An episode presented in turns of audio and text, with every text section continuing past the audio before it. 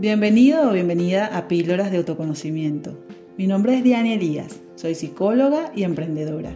En este espacio vamos a tocar temas que seguramente en algún momento te han rondado por la cabeza y aquí le vamos a encontrar respuestas o soluciones.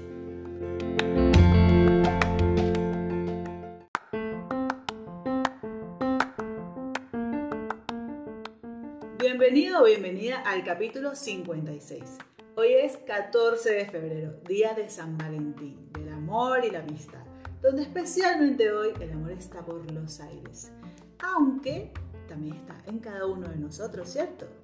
Mi invitación es que tu cita de hoy sea primero contigo, o mejor dicho, a partir de hoy.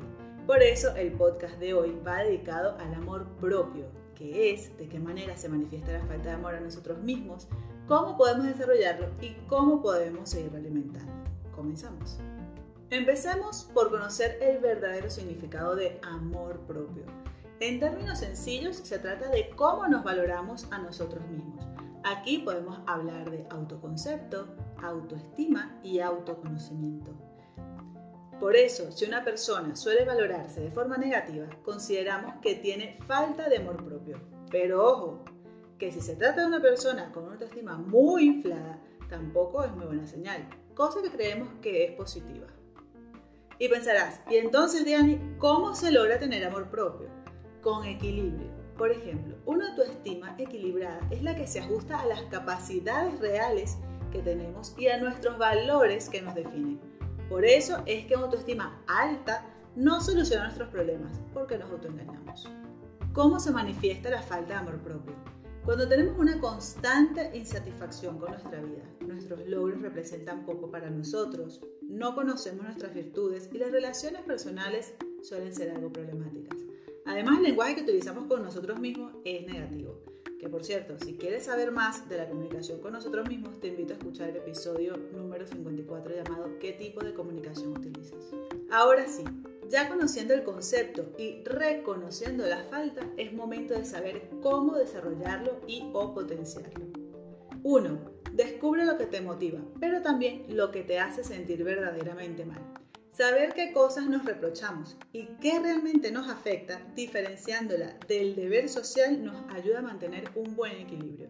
Porque muchas veces nos atacamos a nosotros mismos por no cumplir expectativas que se nos exigen sin detenernos a pensar qué tan importante es eso para nosotros. Este paso nos quita mucho peso de encima, porque a partir de ahí velaremos por nuestras metas y no las de otras personas. ¿Cómo podemos hacerlo?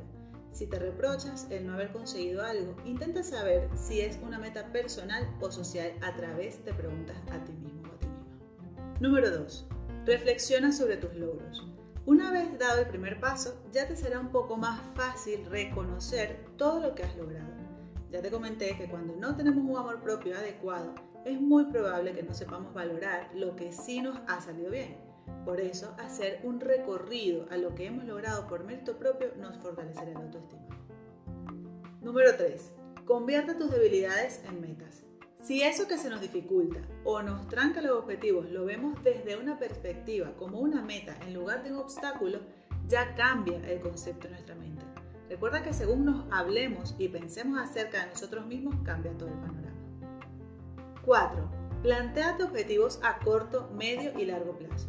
Relacionado con el punto anterior, si es necesario cambiar o mejorar algo de ti porque así lo consideras, hacerlo en plazos te ayuda a continuar por eso, márcate los objetivos de una manera realista y temporal. Y el quinto y último que te voy a dejar es que te rodees de gente que te valore.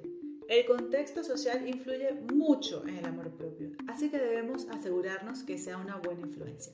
Lo mejor de todo es que atraeremos lo que transmitimos. Es decir, mientras mejor estemos con nosotros mismos, mejor será nuestro círculo social. Recuerda que nada de esto es de la noche a la mañana y que de poder ser es mejor que te acompañe un psicoterapeuta en el proceso. Sin embargo, ya empezar a cambiar algo representa mucho. Así que te animo a que desde hoy seas tu mejor cita.